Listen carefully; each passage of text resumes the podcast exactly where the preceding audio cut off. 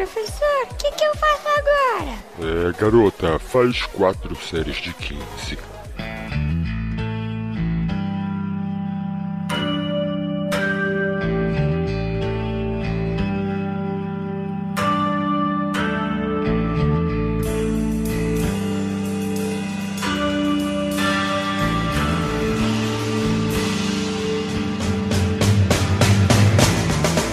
Pessoas, eu sou Yuri Motoyama e a união faz a força. Fala galera, eu sou o Gilmar Esteves e vamos falar de um encaixe perfeito. Vou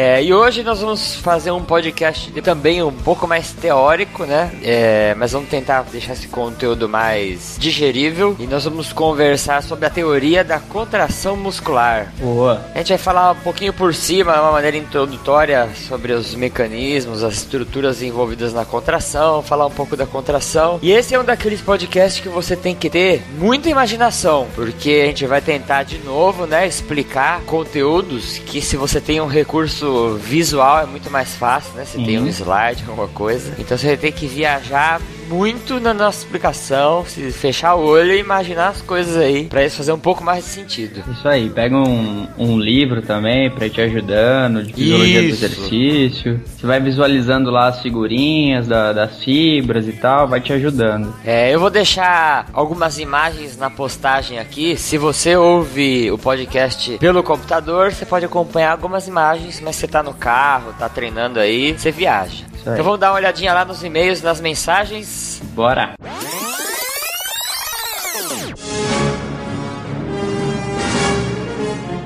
Nesse momento, eu e o Gilmar entramos no, no- no- na máquina do tempo, estamos no, no- no paradoxo do tempo, e a gente voltou aqui do começo do podcast, depois de ter gravado, pra falar pra vocês que a gente vai cortar a leitura de e-mails, a gente vai ler o e-mail no próximo, e não vamos ter o papo de esteira, porque a gente decidiu que esse podcast ficou, ficou com um conteúdo muito legal. E denso e grande isso. Só que se a gente dividir ele em dois, pode ser que quebre a linha de raciocínio, né? Uhum. Então vamos tentar deixar um podcast aí com um comprimento ideal, que a gente tenta aproximar aí de 60 minutos. Só que não vamos ter leitura de e-mail nesse, nem papo de esteira no final. Ah, Se você tem um papo de esteira, deixa aí você nos comentários. Dá uma dica hoje você aí, né? Isso. Poupa, gente. poupe-nos. E hoje eu vou deixar um único recado. Se você é interessado em redação científica, o podcast aqui 4 série de 15 fez uma parceria com a editora científica Best Writing. Então eles têm vários livros lá que vão abranger toda essa parte de planejamento científico, redação científica e muitas outras áreas relacionadas à- ciência, é, não só a ciência da saúde, né? Como aqui no podcast a gente trabalha mais temas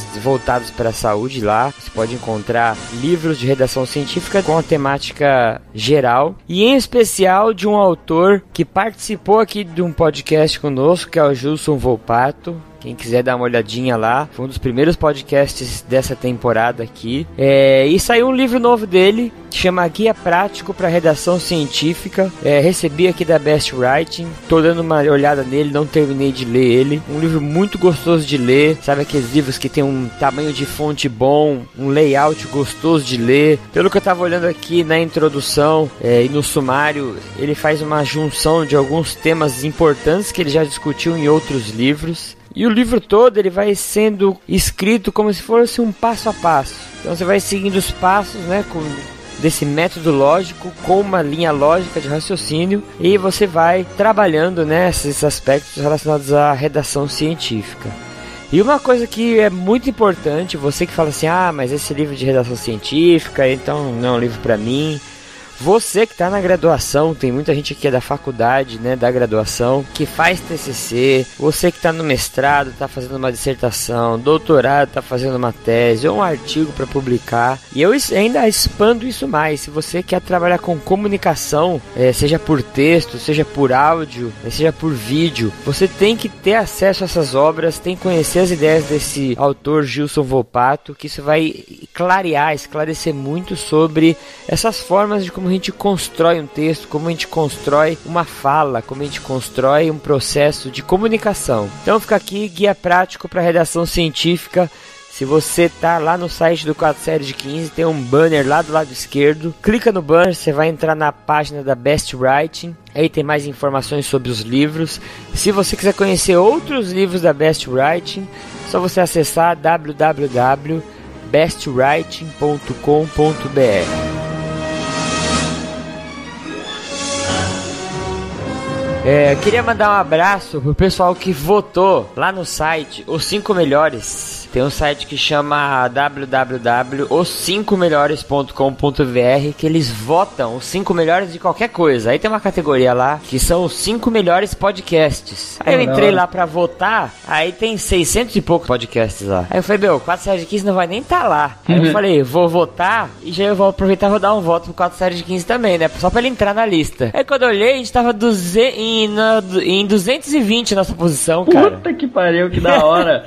Tinha até o pessoal que votou. Não sei todo mundo, que não dá pra saber. Mas vou agradecer o Fábio Lima, que foi um que votou lá, que fez um comentário. Felipe Neves também votou e fez um comentário. Então vamos ver até onde a gente consegue chegar, né? Vocês que estão ouvindo, tiver um tempinho aí, entrar lá no www.os5melhores.com.br, acha a categoria podcast. Você pode votar em 5 podcasts. Pô, deixa um espacinho aí pra votar pro nosso, só pra ver aonde a gente consegue chegar. Pô, vou entrar depois, hein? Vou dar o meu voto também. Se chegasse no 100 primeiro já tá ótimo já. Pô, lindo. Né? E outro abraço que eu queria deixar pro Vitor Hugo Arais, ou Arrais, acho que é Arrais. Arrais. Que ele mandou um comentário lá no, na fanpage falando assim, pô, é, eu acho que essa leitura de e-mail no começo do podcast, inclusive ele tá detestando que a gente tá fazendo isso de novo.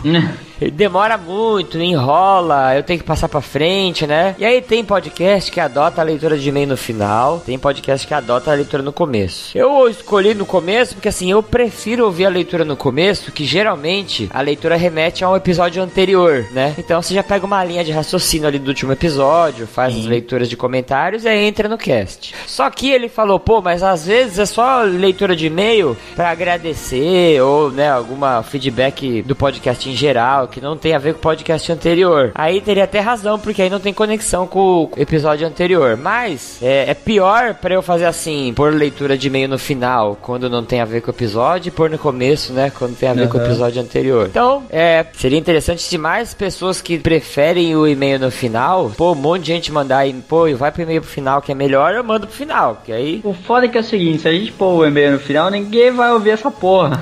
É, então. Tem essa também. O que vocês preferirem, a gente adapta aqui.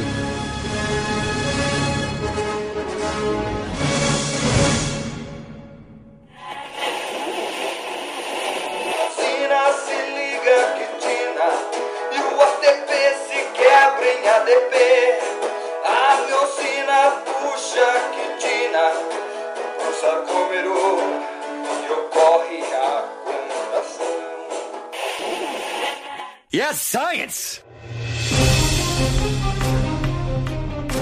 Primeiro bloco desse pá de, de, desse. Eu ia falar pá de papo. Pá de papo. Eu ia misturar podcast com bate-papo. É um pá de papo. É um pá de papo.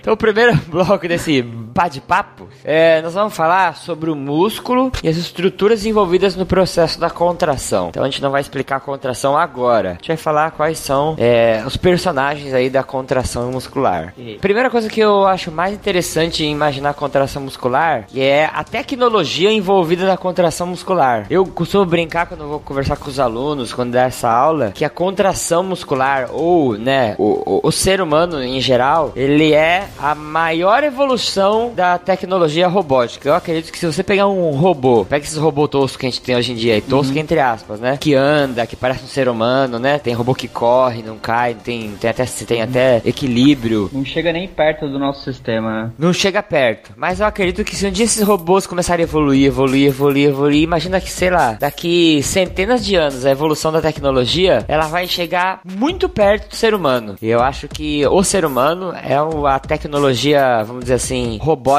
mais avançada que existe. Hasta la vista, baby. Se você olhar, né, o corpo mesmo, todas as funções, né, as interações entre enzimas, entre proteínas, são tudo mini engrenagens, né, micro engrenagens que estão funcionando ali como se fosse engrenagem de um carro, por exemplo, que faz funcionar um motor, né? Tudo tem um nexo perfeitinho, assim, né? Tudo tem Isso, uma cara. coisinha que se desregular, mínima coisa já começa a afetar outros, é, outras cascatas a, a seguir. Então, são mínimos detalhes que, que fazem ser esse espetáculo que é no corpo humano, né? Isso. Então, assim, imagina o corpo humano como uma tecnologia, vamos dizer assim, robótica até, uma tecnologia biológica robótica que é altamente especializada. Teve milhões de anos aí pra evoluir. E pra falar da contração muscular, eu gostaria de deixar uma imagem na cabeça de vocês quando a gente imaginar a contração. Pra quem não é da área, assim, também fica mais fácil. Imagina o seguinte, o exemplo que eu vou dar. Imagina o músculo para se contrair, ele tem que encurtar, diminuir de tamanho. Imagina que dentro do músculo tem as proteínas contráteis. Lá dentro é como se fosse um monte de operário, cara forte, imagina um cabo de guerra, um monte de cara assim segurando um cabo grosso. Cabo Grosso.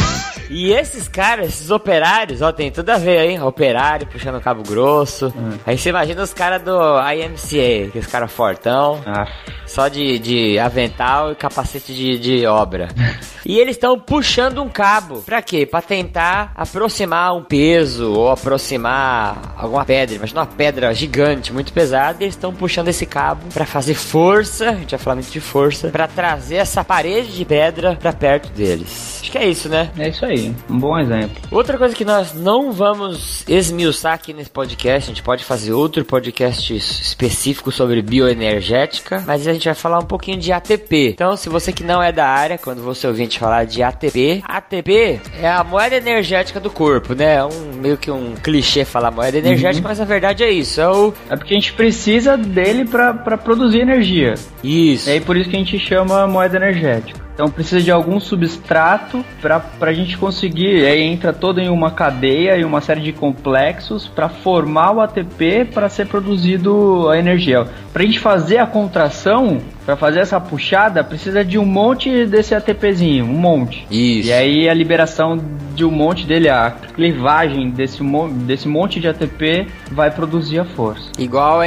ATP é uma energia estocada de forma química, né? Igual a bateria do seu celular, né? Igual a gasolina que faz o carro movimentar. Nas estruturas químicas que tem energia que vão fazer a contração muscular. E ATP, para quem não sabe, quer dizer adenosina trifosfato. Isso. E aí a gente tem dentro do músculo, se você ampliar ele microscopicamente, e aí o nível microscópico, imagina aí os operários puxando o cabo. A gente tem estruturas altamente especializadas em fazer contração, vamos dizer assim, em encurtar distâncias na célula muscular, né? Em puxar esse cabo e trazer essa parede de pedra pra perto, beleza? É, imagina, você tem o comprimento do músculo todo, e aí para ele se encurtar, ele vai precisar sobrepor músculo em cima de músculo para ele conseguir se contrair, entendeu? Uhum. Então ele, ele faz esse movimento de contração, então ele encurta e depois ele faz um movimento contrário que aí ele estende. Isso. E aí nesse exemplo aí que o Gilmar falou, você imagina aí o seu bíceps, músculo mais famoso de todos. Quando você tá fazendo, levantando um peso, né, aquele movimento lá que a gente chama na academia de rosca direta, o seu músculo, ele tá encurtando de tamanho, né? Ele tá encurtando, por isso que ele faz o seu braço subir e você conseguir levantar a carga. E aí, você tem o grupo muscular todo que tá encurtando de tamanho para trazer essa carga, esse peso para cima, né, no sentido do exercício que eu tô falando. Se você dividir esse músculo, se você cortar ele no meio e olhar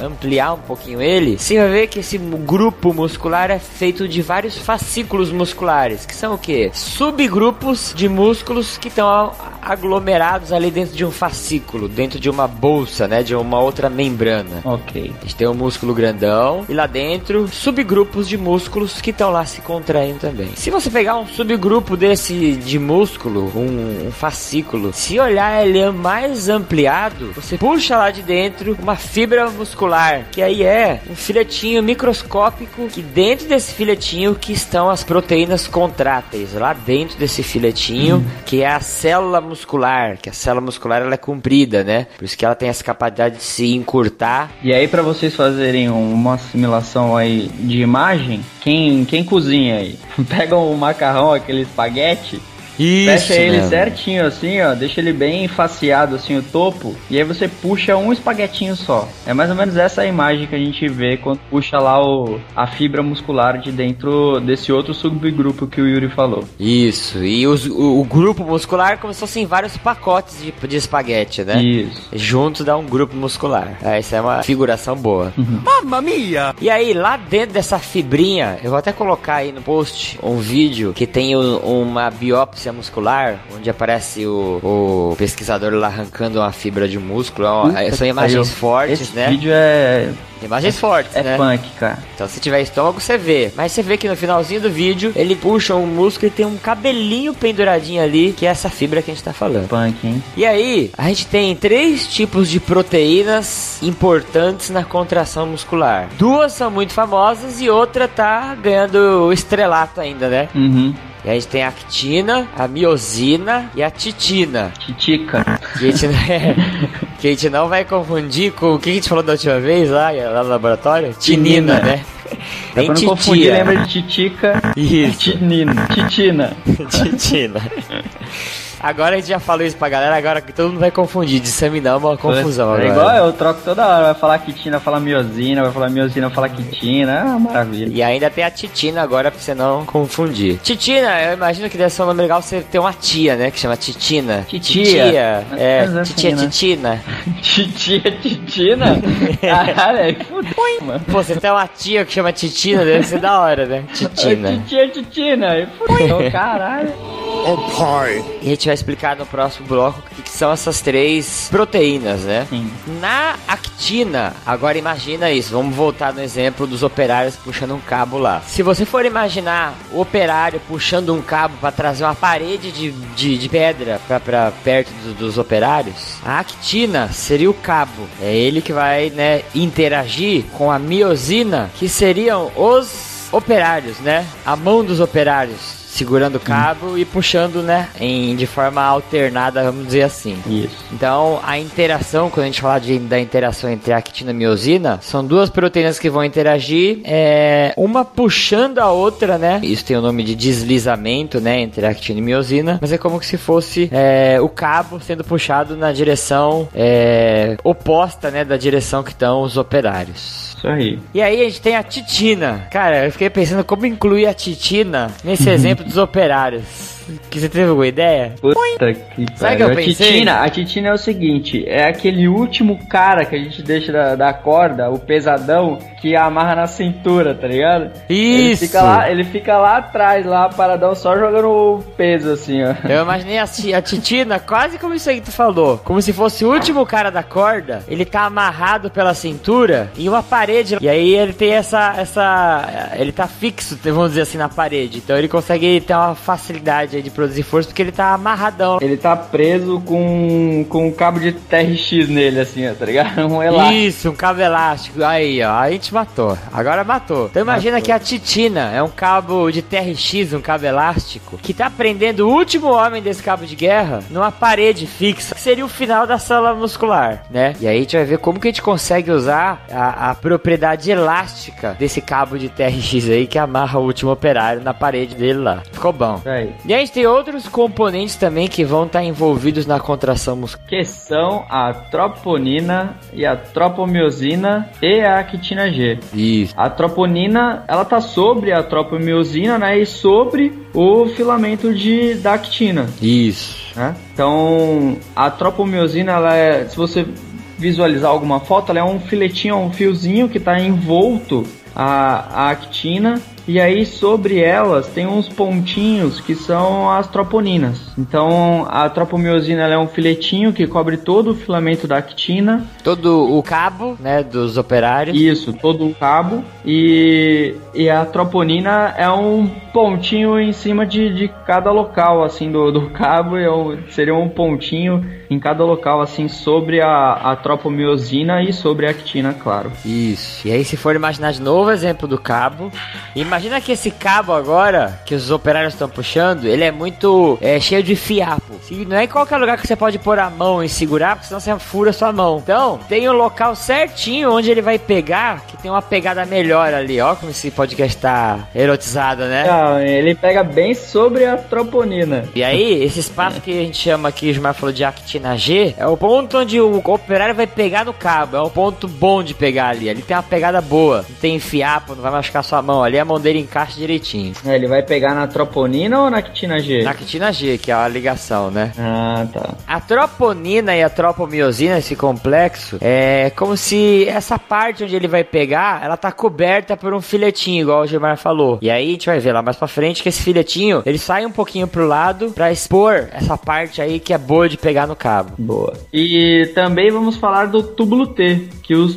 os túbulos T estão envoltos ao, ao sarcômero, né, a, a miofibrila, eles estão por volta dessa miofibrila e elas propagam o impulso elétrico por toda a fibra. Isso. E aí tem lá a liberação de cálcio e tal. Então os túbulos T estão ali para ter o impulso elétrico e a liberação do cálcio. E aí se você olhar é, naquele exemplo que, eu, que o Gilmar deu do macarrão lá, né? Se você olhar é, o saco de macarrão, esses túbulos T, é como se fosse um monte de furinho nesse saco saco, que ele vai entrar por dentro do, do saco de macarrão, e aí ele vai ficar, vamos dizer assim, em, é, emaranhado em volta dos fiozinhos de macarrão, né? Igual o Gilmar falou, em volta das miofibrilas lá. E é por aí que vai passar a propagação, né, do impulso uhum. nervoso. Então temos também o retículo sarcoplasmático, que tá entre, entre dois túbulos T, vamos pensar assim. Então entre os túbulos T está o retículo sarcoplasmático, que aí ele que vai fazer a liberação do cálcio. Então chega o impulso elétrico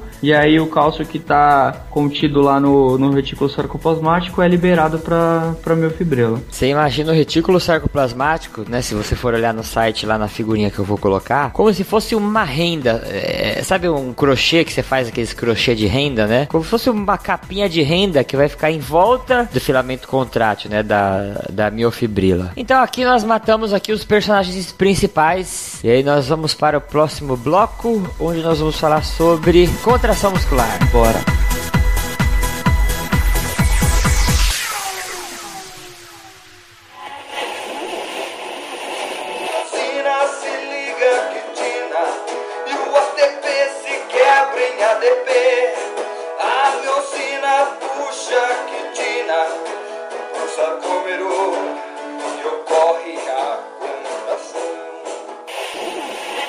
Yes, science!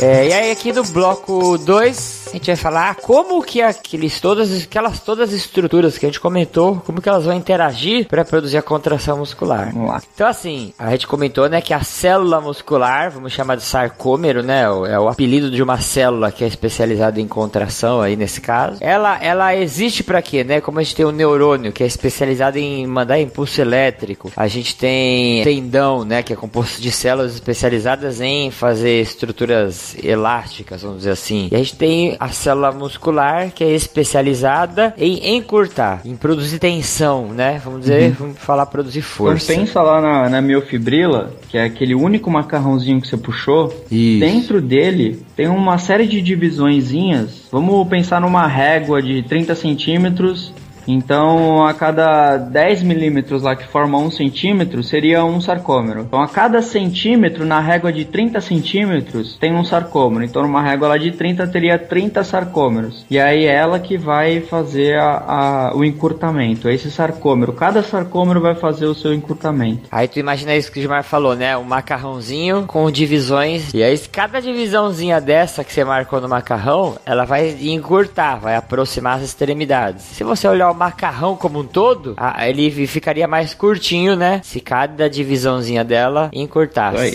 Igual aquela mágica da caneta. Tu já viu a mágica da caneta? Ah, que você puxa de um lado pro outro para ficar. É, já viu? É uma da hora. Tu puxa de um lado pro outro, ela vai ficando pequenininha, pequenininha, pequenininha. Uma da hora. Ai, cara, mágica da agora já... a gente tem que ensinar essa mágica num vídeo. O Gilmar vai gravar um vídeo, eu vou pôr no YouTube ele fazendo a mágica da caneta. E aí a contração dessas, dessas miofibrilas, desses grupos de miofibrilas, né? Desses fascículos, desses, desses músculos, ela é coordenada, a gente não vai falar muito disso aqui agora, mas elas são divididas em unidades motoras. Então, não existe um neurônio para cada miofibrila dessa. Existe um neurônio que ele vai inervar um grupo de miofibrilas. E aí isso vai depender de quão é, fino que a gente fala, né? Quão coordenado, quão delicado é uhum. cada tipo de movimento. Então você pega um quadríceps, que é aquele músculo gigante da sua coxa, que estende o seu joelho, uma unidade motora inerva um monte de músculo, porque quando você dá um disparo nervoso naquela unidade, centenas de milhares de miofibrilas vão puxar e fazer uma força, vamos dizer assim, bruta para contrair aquela coxa lá e o joelho ser estendido. Uhum. E aí, numa coordenação fina, por exemplo, os músculos oculares, é, alguns músculos das mãos, músculos da língua, que tem muitos movimentos mais específicos, aí você tem um neurônio para controlar um grupo pequenininho de músculo, outro para controlar outro. E é assim que a gente tem coordenação entre movimentos, né? Coordenando a ativação de grupos de músculos diferentes.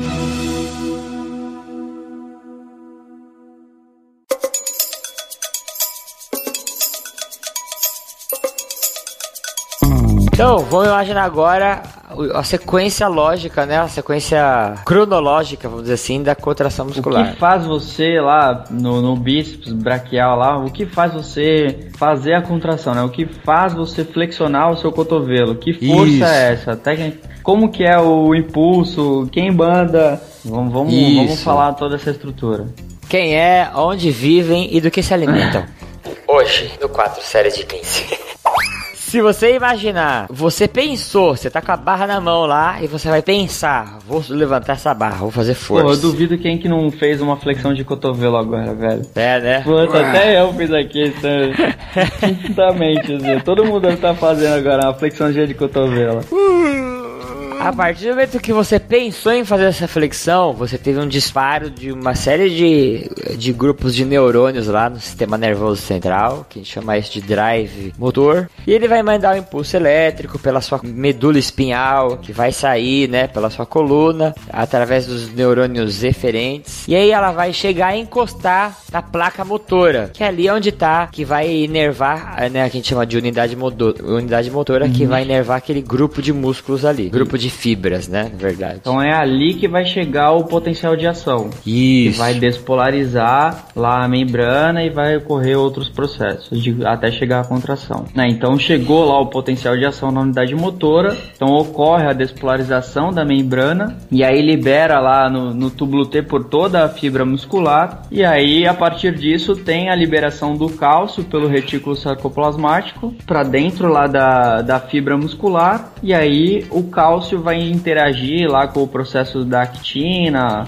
e fazer toda o processo de ligação que a gente vai explicar ainda. Então, aí você imagina assim que dentro da fibra muscular tem esses reservatórios de cálcio aí, que, né, que o Gilmar falou que são os retículos sarcoplasmáticos. É igual o retículo endoplasmático que tem na célula, né? Só como ele está dentro de um sarcolema, a gente chama de retículo sarcoplasmático. E aí esse potencial de ação que vai espalhando, né, os túbulos T eles servem para espalhar o potencial de ação para as fibras que estão lá no fundo do feixe muscular, né? Hum. Senão, só ia contrair as que estavam na extremidade, as do fundo demorar mais para contrair. Sim, sim. E como essa contração tem que ser coordenada, mete um túbulo lá, que chama túbulo T, que vai levar para as profundezas do feixe muscular esse impulso nervoso aí. Essa despolarização, na verdade. Sim. E aí o retículo sarcoplasmático tem um canal, né, que chama canal de rianodina, que é esse canalzinho que, que, que é sensível à mudança dessa despolarização. E aí ele muda, né, ele despolariza e ele vai abrir um canal, uma porta, entre aspas, lá dentro da célula. E esse cálcio vai começar a extrapolar de dentro do retículo sarcoplasmático e preencher o espaço dentro das células. Aí, aí o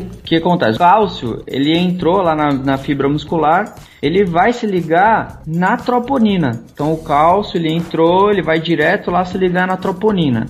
Porque a ele se ligando na troponina, ele vai mover a tropomiosina. Ele movendo lá o filamentinho da tropomiosina, ele expõe aquele sítio que o Yuri falou que na corda os caras iam segurar, era o local exato para segurar a corda. O cálcio liga sobre a, a troponina e a troponina faz com que a tropomiosina se mova, expondo lá o sítio ativo para a ligação da miosina com a actina. Ó, agora eu viajei agora na minha cabeça, vamos ver se, se eu consigo falar o que eu, que eu viajei. Então imagina o exemplo dos operários que estão puxando um cabo, Uhum. né? E esse cabo, agora a gente vai, vai incluir duas coisas a mais nele aí. Esse cabo, ele tem algumas alças que dá pra você firmar a mão nele ali e puxar com muito mais força. Então imagina o cabo, uma corda grossa, Uhum. com essas alças aí. Só que a alça, ela tá coberta por uma faixa de um papelão duro, vamos dizer assim. Então você não consegue pegar na alça porque tem essa faixinha de papelão que tá, eh, né, em- eh, vai, ela tá rodeando ali a, a corda e cobrindo. O cálcio, olha essa viagem que eu fiz agora. O caso é a água. A água molhou o papel. Cara, isso que eu pensei. A água molhou o papelão e expôs o. o E imagina que quando a- o canal de, de Rianodina abre, é como se começasse a chover nesse cenário. As gotinhas, gotinhas de água são o cálcio que tá caindo ali. Daí o cálcio, quando começa a encostar no papelão, ele vai ficando mole e ele vai derretendo e vai expondo as alças. E aí que tá essa ligação aí, é, é, que é permitida pelo cálcio. O cálcio vai, né, como o Gilmar falou, afastar a tropomiosina, que é esse papelão, e aí vai mostrar pra lá pro, pro peão, pro operário, onde que tá a alça, que é essa ligação é, entre as pontes cruzadas. Aí. E aí, essa interação entre as pontes cruzadas, na verdade, ela tem três jeitos. Ela tem uma interação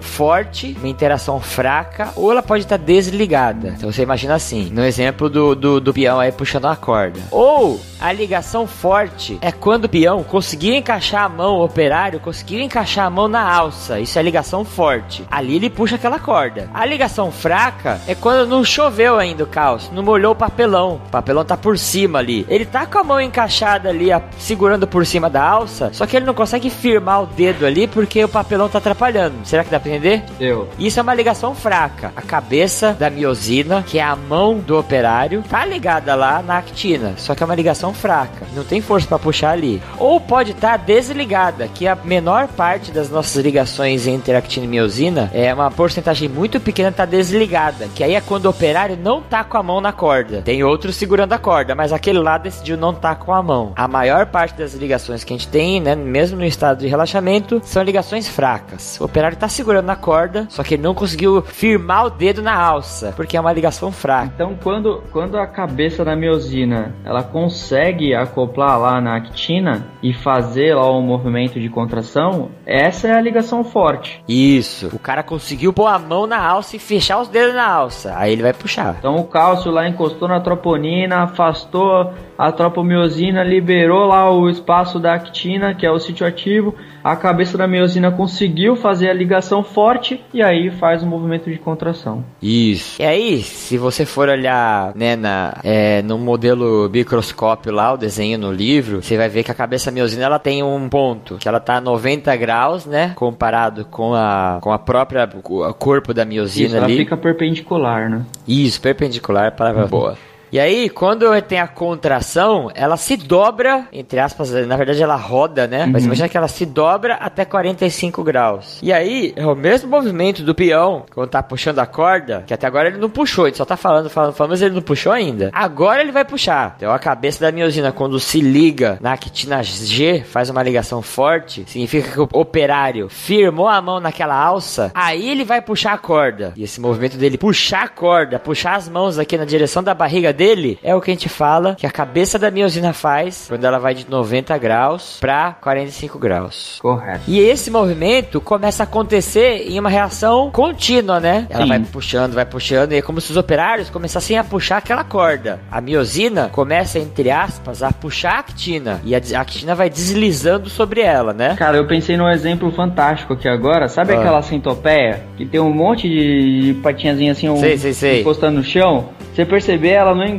estão todas no, no chão ao mesmo tempo, né? Elas encostam um pouquinho umas, aí sobem outras, Isso. outras encostam, outras sob, sobem. Então ela faz um movimento sincronizado que nem todas as patinhas estão encostadas no chão, né? Isso. E seria isso, né? Nem todas as cabeças lá da miosina estão é, acopladas ao mesmo tempo, né? Aí você pode imaginar isso assim, por exemplo, se fosse um cabo de guerra, né? Agora imagina que tem um monte de operário de um lado e um monte de operário do outro lado no cabo de guerra. Se todos soltassem a corda ao mesmo tempo para tentar pegar lá na frente e puxar, eles iam perder o cabo de guerra, né? Então, o que, que eles fazem? Eles vão alternando, mão direita, mão esquerda. Só que o de trás tá alternando mão direita, mão esquerda. Enquanto um tá soltando uma mão, o de trás tá segurando a outra. Então a gente sempre tem tensão ali na corda. Que é o exemplo aí que o Gilmar deu da, da, da centopeia. Se ela tirasse todos os pés do chão de uma vez, ela cair de barriga no chão, né? Isso. Então ela vai, né? Como que chama esse movimento aí? Teclando, serpenteando. Ela vai alternando, né? a- Sincronizando. Isso. O movimento das patinhas. Isso, os movimentos da patinha. Então, a contração muscular é uma sincronia de interação entre a cabeça da miosina e a actina, para que enquanto uma esteja prendendo e puxando, a outra tá soltando e indo encaixar um espaço lá na frente, né? Puta que pariu, essa definição ficou linda. Caraca, agora, mano. Então vamos dar aula sem slide. Agora eu vou quebrar, vou vender o projetor, cara. Nunca mais, né? E aí eles vão, os operários vão cada vez buscando uma alça lá na frente da corda, pega essa alça e puxa. Aí a outra mão busca uma alça lá na frente da corda, pega e puxa. Então a cabeça é, da miosina ela vai buscando espaços para se encaixar conforme a actina, a corda, vai se deslizando na direção dela. Isso. E a gente falou bastante agora da, da actina, né? Agora vamos falar um pouco da miosina. Uhum. Lá da. Porque precisa de energia pra pra ela fazer esse movimento, né? Não é só o cálcio lá que, que liberou lá o, o, o buraquinho lá da corda lá pra cabeça se encaixar.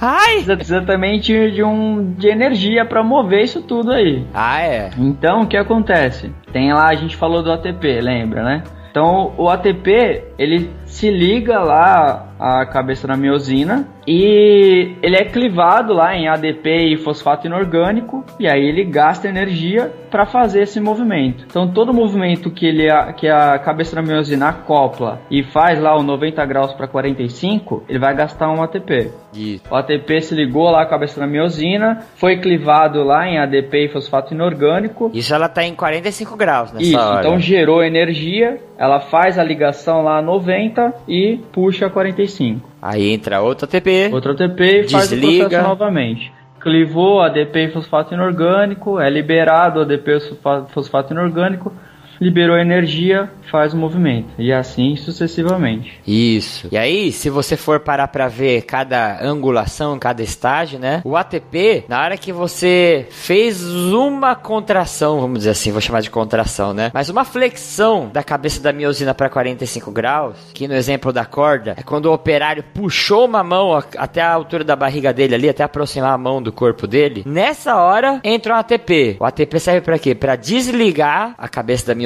Aí a gente tem uma, uma, um estágio onde ela tá desligada mesmo, não é uma ligação fraca. Ela se separa da actina, na verdade. Aí a cabeça volta na posição de 90 graus, né? O operário vai lá na frente, segura a outra alça, estica o braço, se liga, e aí durante o movimento, aqui já tá já tem ADP mais P, né? Já tá hidrolisado, mas ainda tá na cabeça da miosina. E aí o movimento de trazer isso de volta para 45 graus, que seria a contração muscular, sai um fosfato, e aí quando acaba o movimento, sai um ADP e a cabeça da miosina tá pronta para receber outro ATP e realizar outro desligamento. É isso aí. E aí, é, você imagina assim, como se fosse, é, se não, pre- a energia, o ATP, ele não é estourado para puxar a miosina, né? O ATP é estourado, a energia dele é, É utilizada. hidrolisado. E é hidrolisado, isso, boa. O ATP é hidrolisado para colocar a cabeça da miosina na posição original. Isso, ele ativa lá a- as duas cabeças lá, a cabeça da,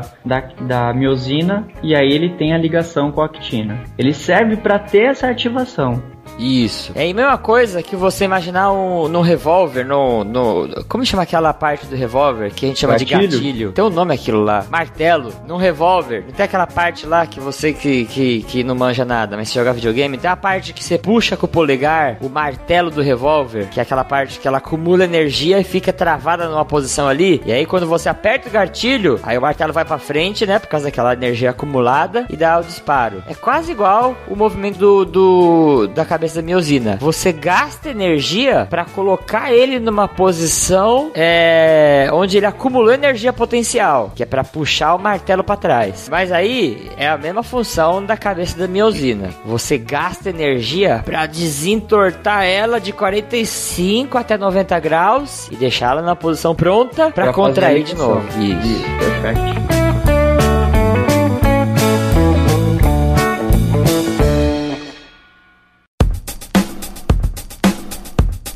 E a gente tem o relaxamento muscular e ou as contrações excêntricas, né? Sim. No relaxamento, a gente tem uma boa parte de dessas interações entre actina e miosina em posições desligadas, né? Porque quando você tem o relaxamento, você tem uma retirada do cálcio, né, da, de dentro da de dentro da fibra muscular, esse cálcio é retirado e, e devolvido para o retículo sarcoplasmático. Que seria a polarização. Isso. E aí, imagina agora você teve que viajar, porque é a mesma coisa que se a chuva tivesse caído e derretido o papelão, você pusesse no reverso, a chuva voltasse pro céu, aquele papelão secasse e cobrisse de novo a alça onde o operário ia firmar a mão, né? Aí. Aí você já não tem como fazer uma ligação forte. Ou até, em alguns casos, no relaxamento, você tem um desligamento, né? E aí você consegue voltar com o músculo, relaxar o músculo numa posição natural. É, e, e nas contrações excêntricas, isso foi uma coisa que o Gilmar ficou me estudando ontem, porque nos livros básicos, né, a gente deu uma olhada, eles não, não especificam muito esse procedimento na contração excêntrica, né? Se você for ver, ele só fala da concêntrica e relaxamento, né? E na contração excêntrica, você também tem interação entre as pontes cruzadas, porque se você tem produção de força, né? Só que aí essa, essa produção de força, ela vai ser no sentido de ir cedendo, né? Sim. Pra carga. E aí você tem alguns desligamentos de algumas pontes cruzadas e você vai fazendo esse movimento inverso. É, então esse movimento inverso é que não é muito abordado, né? Quer dizer, ele é abordado, mas ele fala- fala-se do desligamento, né? E não do, do- da continuação da contração, que seria um movimento excêntrico, né? Isso. Então ele mostra muito, ele fala da contração concêntrica, lá do encurtamento, mas não fala da contração excêntrica, que muitos não falam. E aí, amarrando isso daí tudo, que aí, aí a gente começou a fritar nessa ideia toda aí de contração excêntrica, a gente chegou em alguns modelos que explicam a teoria da contração muscular a partir de três filamentos e não de dois. Que se você for olhar esse tipo de, de teoria, é, que ela até explica, né, a contração muscular, essa teoria ela explica basicamente a contração excêntrica. A gente consegue entender muito do que acontece nessa lacuna, vamos dizer assim, que fica entre a contração excêntrica. Só que isso é para o próximo bloco. É, então se a gente vai respirar, tomar uma água e a gente volta Bora. Dessa viagem no próximo bloco.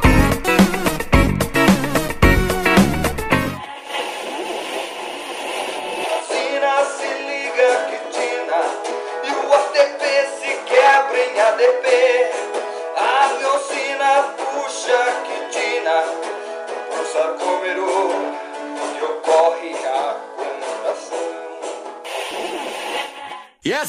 se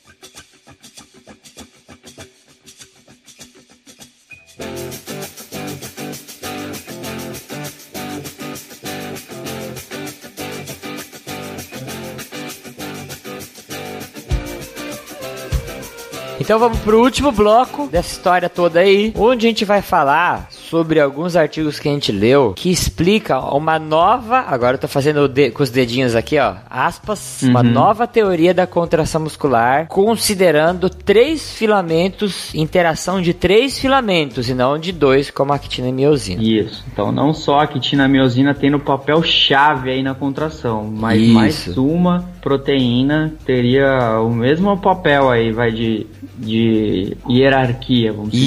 Isso mesmo. E é isso tudo tem um artigo que eu vou deixar linkado aqui, é, o artigo primeiro que nós lemos, ele foi feito pelo Departamento de Matemática da Áustria e o Laboratório de Performance Humana do Canadá, da Universidade de Calgary. Ou Calgary, não sei como que fala. Calgary. Calgary. Lembrei da Danary. Da- Danarius. Dracarys.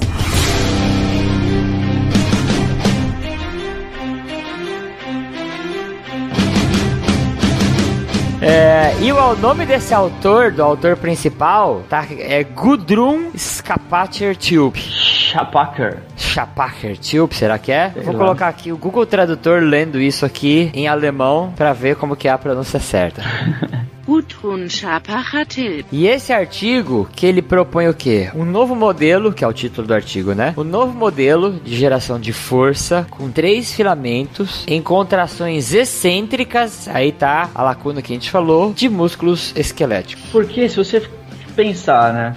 Pra fazer, como, como tu- a maioria dos livros abordam, é, você faz lá, eles falam só sobre contração. E aí você faz a contração concêntrica, você vê lá bonitinho, todas as miosinas acoplando lá a quitina, voltando, é, fazendo um movimento de aproximação lá do sarcômero. E aí quando vai voltar o sarcômero na, na, na sua dimensão que era inicial, eles simplesmente desligam e voltam. Não tem ligação nenhuma. Isso. Pô, mas se não tem ligação nenhuma, como que o cara continua fazendo força? De onde que vem essa força? É, É, como que ele tá travando o músculo dele e fazendo o movimento contrário? Se a gente pensar na isometria, na isometria sim, tem lá ainda a, a ligação da actina com a miosina, correto? isso, isso. Então ela fica lá em um estático. Acredito que ela fique trocando ela, algumas... isso, ela vai se alternando, né? Ela vai se alternando algumas cabeças lá da miosina, na actina, mas ela se mantém estática. Isso. Mas e o movimento de extensão, né? Como, como que seria essa contração? volta. E, e a volta, né, do, do sarcômero à posição inicial. E aí, a gente, esse modelo ele nos dá algumas, algumas pistas muito legais pra gente entender isso. Que aí ele fala, é, esse modelo ele, ele, ele prediz o quê? Que é, existe uma, uma produção de força ideal, por exemplo. Se você imagina os sarcômeros lá, a- as, as proteínas contráteis, a actina e a miosina. Agora vamos imaginar o, o exemplo do operário segurando a corda. Quanto mais operários estiver segurando essa corda, maior a produção de força, né? E aí, por exemplo, faz de conta que eu tenho 10 operários e uma corda de 10 metros. Se essa corda tá a 5 metros, eu tenho 5 operários, cada operário em um metro de corda segurando, eu tenho mais 5 operários que não estão segurando a corda, né? Ele, ele tá esperando esse pessoal puxar pra pegar uma pontinha e começar a puxar, né? Então a gente tem a força ali de 5 operários e 5 que não estão fazendo nada. Então, aqui a gente come- começa a entender como existe é, comprimentos de sarcômero que vão produzir picos de força maior. Então, se o sarcômero tiver interagindo, a actina e a miosina tiver como interação maior, significa que você tem mais operários com a mão naquela corda. Vou produzir Sim. mais força. Só que se a interação tiver menor, eu tô distendendo essa fibra muscular, é uma coisa que só o primeiro operário lá da- dos 10 tá segurando com uma mão a pontinha da corda. Sim. Cara, da onde que ele vai tirar força? E no final de uma contração excêntrica, na hora que o peso tá voltando pro, né, pra posição inicial, a gente pensa o quê? Se tá voltando, se o músculo distendeu, essas pontes cruzadas se soltaram, né? Eu tô chegando numa posição onde tem. Eu tô completamente desfavorecido na hora de produzir força, né? Sim. Porque eu não tenho mais ligação de ponte cruzada. Tudo teve que voltar pro comprimento original pra poder contrair de novo e voltar a encurtar, né? Que se ela não, não, não distendesse, não teria como encurtar de novo. Sim. E aí fica o problema. Porque da onde que vem essa força, sendo que no final de uma extensão eu tenho muito pouca interação entre actina e miosina. No artigo, eles falam que essas forças, né, essa força de distensão do sarcômero, no final de uma contração excêntri- excêntrica, né, na hora que você tá no final do movimento da, vamos, vamos imaginar a rosca direta, no finalzinho que você es- estendeu, você tem uma produção, um desenvolvimento de força igual ao de uma contração isométrica. Fala- os caras falam, cara, como isso pode acontecer, né? Se numa contração isométrica eu tenho interação entre várias pontes cruzadas, como que no final de uma contração excêntrica, né, quando o o sarcômero está distendido, como que eu produzo força de maneira igual se eu tenho menos ponte cruzada interagindo ali? E aí a gente entra com a outra proteína lá que o Gilmar falou, né, que é a titina. A titina, ela é uma proteína, se você parar para olhar o, o peso molecular dela, né? A titina, ela é uma proteína gigantesca. Então você imagina assim, você tem a actina e a miosina, que são, né, vai, vamos dizer assim, proteínas grandes, né? A titina é uma proteína muito maior que isso. A titina é uma molécula, né, uma proteína, na verdade, de 25 mil aminoácidos. Você fala, cara, como uma proteína tão grande pode estar lá dentro, lá na, na- na- dentro da miofibrila, sendo que ela ocupa, cu- teoricamente, ela tem até mais aminoácidos em sequência do que a estrutura da actina e da miosina. Sim. Que ela fica encurtadinha, né? Isso, ela tá enrolada, imagina uma mola, né? Pensa que a, a origem dela é no finalzinho do sarcômero, nas extremidades do sarcômero.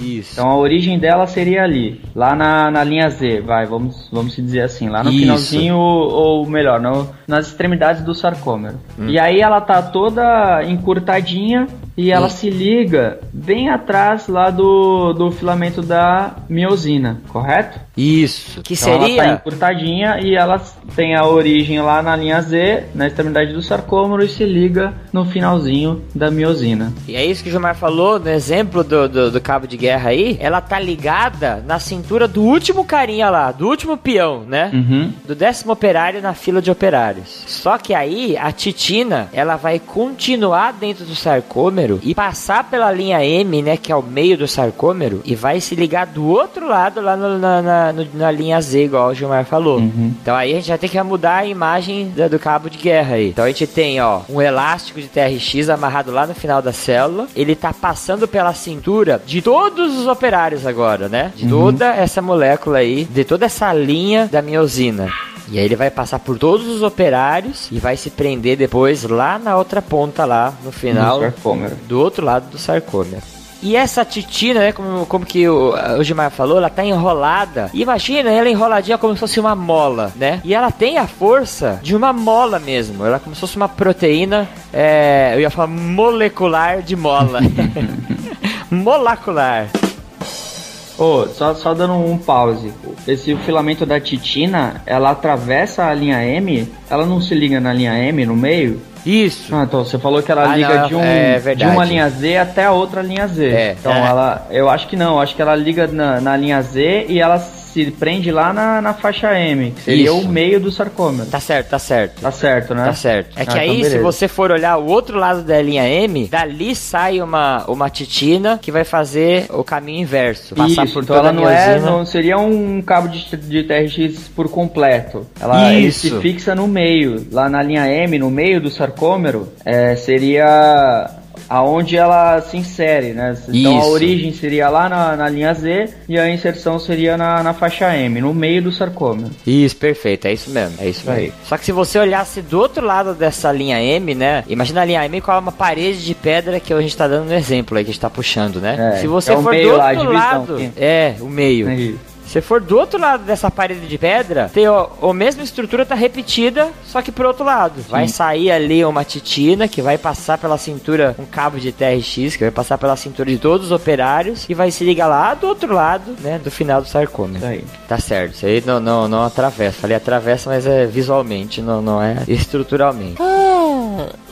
E a titina funciona como uma mola. Agora, é, vamos imaginar o seguinte: se eu tenho uma, uma proteína elástica enroladinha igual uma mola que tá é, fixa dentro da é, fixa na no filamento de miosina. Então essa mola, esse cabo de TRX, cabo elástico, tá preso lá nos operários que estão puxando a molécula de é, actina. Só que essa mola, ela tá presa na parede de pedra lá que a gente tá puxando, né? Uhum. Então, conforme o músculo vai se distendendo, e aí agora a gente vai ter que imaginar esse cabo de guerra um ambiente móvel. A gente não tá mais num ambiente fixo. Então, a linha M, que é a parede, e o final do sarcômero ali, a linha Z, que é a parede que tá lá nas costas do operário, elas vão se distanciar, né? Numa contração Sim. excêntrica. E os operários estão soltando aquela corda, não que, né? Eles estão fazendo contração excêntrica, eles estão fazendo força, mas eles estão cedendo, estão soltando. E cada vez mais a interação entre a actina e a miosina vai diminuindo. O que significa? Tá sobrando corda e tá sobrando operário que já não tá mais segurando na corda, né? Sim. E eles vão soltando, soltando, soltando. Só que esse cabo de TRX, esse elástico, ele vai esticando e acumulando energia elástica nele. E aí, quando o último operário, que eu dei aquele exemplo onde tem a menor interação, né? Só tem o último operário segurando a pontinha dos 10 metros de corda. Nessa condição, esse elástico tá tão esticado que na hora da contração concêntrica, na hora de voltar a subir com a carga, esse último é, operário, com uma mão, ele consegue puxar a molécula de novo, puxar a corda, por causa dessa facilidade que teve da- do elástico tá esticadaço. Só pra deixar um pouquinho mais claro, a titina, ela é uma proteína elástica. Então ela faz força nos dois sentidos. Então ela Isso. faz força tanto para sustentar a fase excêntrica lá e quando tá afastando o sarcômero, tá voltando para a posição inicial, então ele sustenta é, esse movimento de desa- desacoplamento, né, do, da actina sobre a miosina Isso. e aí quando ele vai voltar de novo, fazer a contração concêntrica, que aí as pontas cruzadas vão estar se interagindo novamente, ele tem uma força elástica que puxa ele de novo também. Isso. Então, além da força das pontas cruzadas lá se ligando na actina, tem essa força elástica da titina que puxa também é, todo o sarcômero para se encurtar novamente. Matou. É isso daí mesmo. E aí, é. Aí tem alguma coisa que eu vou colocar a imagem também no post. Não sei se a gente vai conseguir imaginar, né? Mas assim, alguns artigos eu vi que essa molécula de titina, ela não tá como nos livros, os- nos artigos, vamos dizer assim, clássicos, né? Que ela é uma linha reta que sai lá do meio da miofibrila e tá ali- alinhadinha com a miosina, passa reto para se fixar na linha M. É, não é? Na, na, nos modelos que a gente é, viu nesses artigos que eu vou deixar referenciado, são duas molas. Uma que sai da parte de cima, uma que sai da parte de baixo, e elas vão se juntar como se fosse como se fosse um triângulo, vamos dizer assim, deitado, né? E vão se juntar lá no final da no, no finalzinho da molécula da, da- do filamento de miosina. Então, ó, se você for imaginar o operário agora, ele não tem uma corda de TRX, um elástico de TRX prendendo ele na parede. Ele tem dois, um que prende vai um pouquinho para direita e um que prende que vai um pouquinho para esquerda. Será que dá pra entender? Uhum. Nos artigos eles têm essa, esse desenho aqui da molécula de titina. E aí que tá o grande lance, a grande jogada disso aí tudo. É, existe o cálcio, parece, agora eu vou falar parece porque é a especulação dessa nova teoria, ele parece é, influenciar na titina. A titina parece ser sensível às concentrações de cálcio. E aí, em um dado momento, na hora que você tá na fase excêntrica, a titina tem um sítio de ligação com a actina. Através do cálcio. Essa condição só vai acontecer durante a contração muscular, né? Durante a fase excêntrica. Excêntrica, Por quê? isso. Porque eu tenho o cálcio ainda sendo liberado ali. Sim. Se é o relaxamento, aí esquece essa teoria, né? Que no É, relaxamento. O relaxamento não, não tem essa força. Isso, não tem essa coisa porque não tem cálcio lá. Então na fase excêntrica, o cálcio que tá lá dentro da miofibrila, ele vai fazer uma ligação da titina e um sítio de ligação da actina. Agora, agora é ser embaçado pra explicar isso daí. Imagina que você tem um elástico, né, que tá prendendo a parede, a linha Z, o final do sarcômero, com a miosina. Você tem um elástico lá. Aham, Se eu pegasse esse elástico e segurasse com a minha mão ele no meio, perfeito. e eu vou esticar só a metade do elástico, eu não consigo acumular mais energia potencial. Pega o elástico aí de dinheiro, corta ele no meio, você estica ele, pega Uhum. uma ponta e pega a outra, né? Então pensa que se, se você segurar ele no meio e estender ele na mesma distância que você queria estender, ele vai produzir mais tensão. Isso mesmo, conseguiu resumir tudo Entendeu? que eu ia falar. Porque se você deixar ele é, por completo estendido, pode ser que ele não produza a tensão que você quer. Então você segura ele no meio e puxa na mesma dimensão, ele vai produzir mais tensão. Matou. Essa, é isso que eu queria falar. É isso aí. Mais tensão. Durante a contração excêntrica, o corpo tem um mecanismo que é a ligação da titina com a actina, que ela vai pegar o meio da molécula de titina e ligar na actina. O Isso. que você criou? Você criou uma força elástica que vai produzir muito mais tensão porque você diminuiu o tamanho daquele elástico, né? Sim. E aí, na hora que você tem a contração excêntrica, você vai voltar, você tem todo aquele pot- potencial, todo aquele poder elástico dessa proteína gigante e forte que é a titina, ajudando a fazer o retorno, a reinteração entre as pontes cruzadas, né? Actina e miosina. Isso, então nessa teoria, a contração excêntrica não tem ligação de, de pontes cruzadas. Ou se tem, né? É isso que é a dúvida, né? Esse que é a dúvida. Ela é muito fraca, né? Esse artigo ele fala que não tem ligação de ponte cruzada que faz a contração excêntrica. Isso. E sim, quem faz toda essa sustentação é a titina. É essa produção elástica da titina. Eu acredito assim que como a gente está sob a ação do cálcio, né? E os sítios de ligação da actina e da miosina estão expostos, eu acho que, putz, em algum momento ali a cabeça da miosina deve ligar em algum pedaço da actina na hora da fase excêntrica, né? E fazer o movimento contrário. E tentar fazer o movimento contrário, eu acho, mas não vai conseguir, né? Eu acho que em algum momento deve ter uma contribuição mínima aí, não sei, né? Não sei também. Mas é altamente lógico isso aqui que propõe nesse artigo, né? Ele explica uma lacuna que a gente tem aí na contração excêntrica. Sim. Toda essa, a- a- essa contração excêntrica é basicamente né, intermediada por uma ligação da titina com a actina que vai produzir uma força elástica muito maior. Perfeito. Bom, acho que a gente conseguiu expor bem do, do artigo, né? A base, é assim, o, o que eles querem transmitir seria isso, né? Isso. Se você aí quiser dar uma olhada, pega esses artigos, lê. Você vai precisar ter que ler ele mais de uma vez, que não é fácil. É, talvez você se complique numas fórmulas matemáticas pra, Isso. pra tentar descobrir qual é a exata força que ela, que ela produz, né? Qual a contribuição dessa força, né? Por isso que é até feito pelo grupo lá de matemática, né? Que eu falei no começo desse bloco. Mas surgiram a leitura, eh, vamos dizer assim, aquele tipo de leitura que te instiga, né? Você fala, cara, como eu não entendi essa porra, eu vou ter que ler de novo.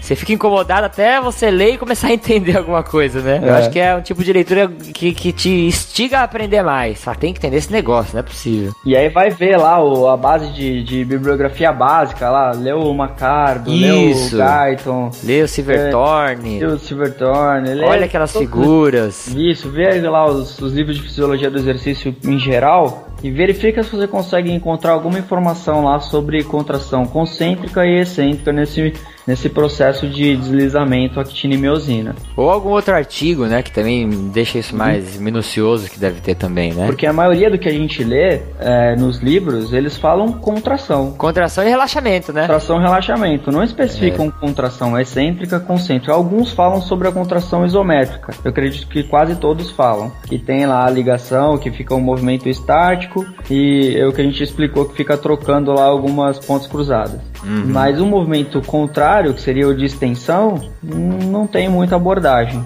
Isso. Então é isso. Pega o artigo, lê e entra pro nosso time das pessoas que estão arrancando os cabelos com, com esses artigos aí, né?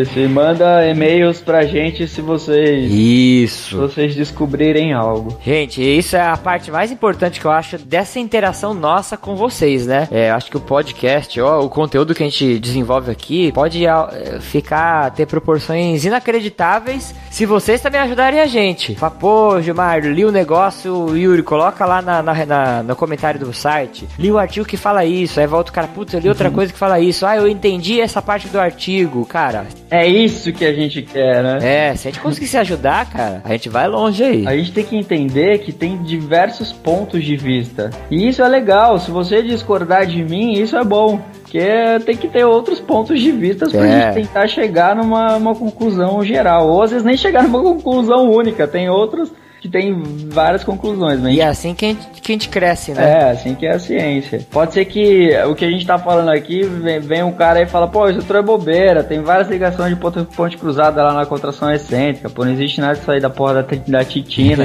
da titica.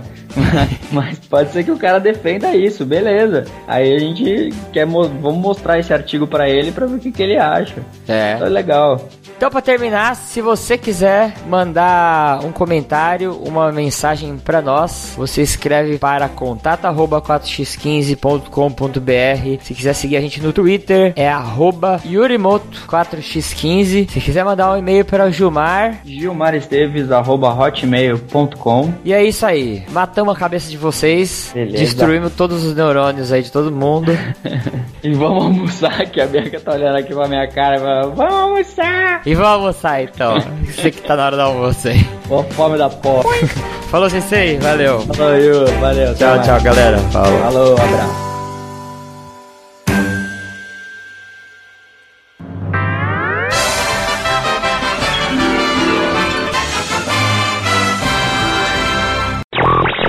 Fala galera, eu sou o Gilmar Esteves e vamos falar de um encaixe perfeito da cabeça no buraquinho da minha usina. O buraquinho Ô, da cara, Tina. errei, né? pô, no buraquinho da Tina.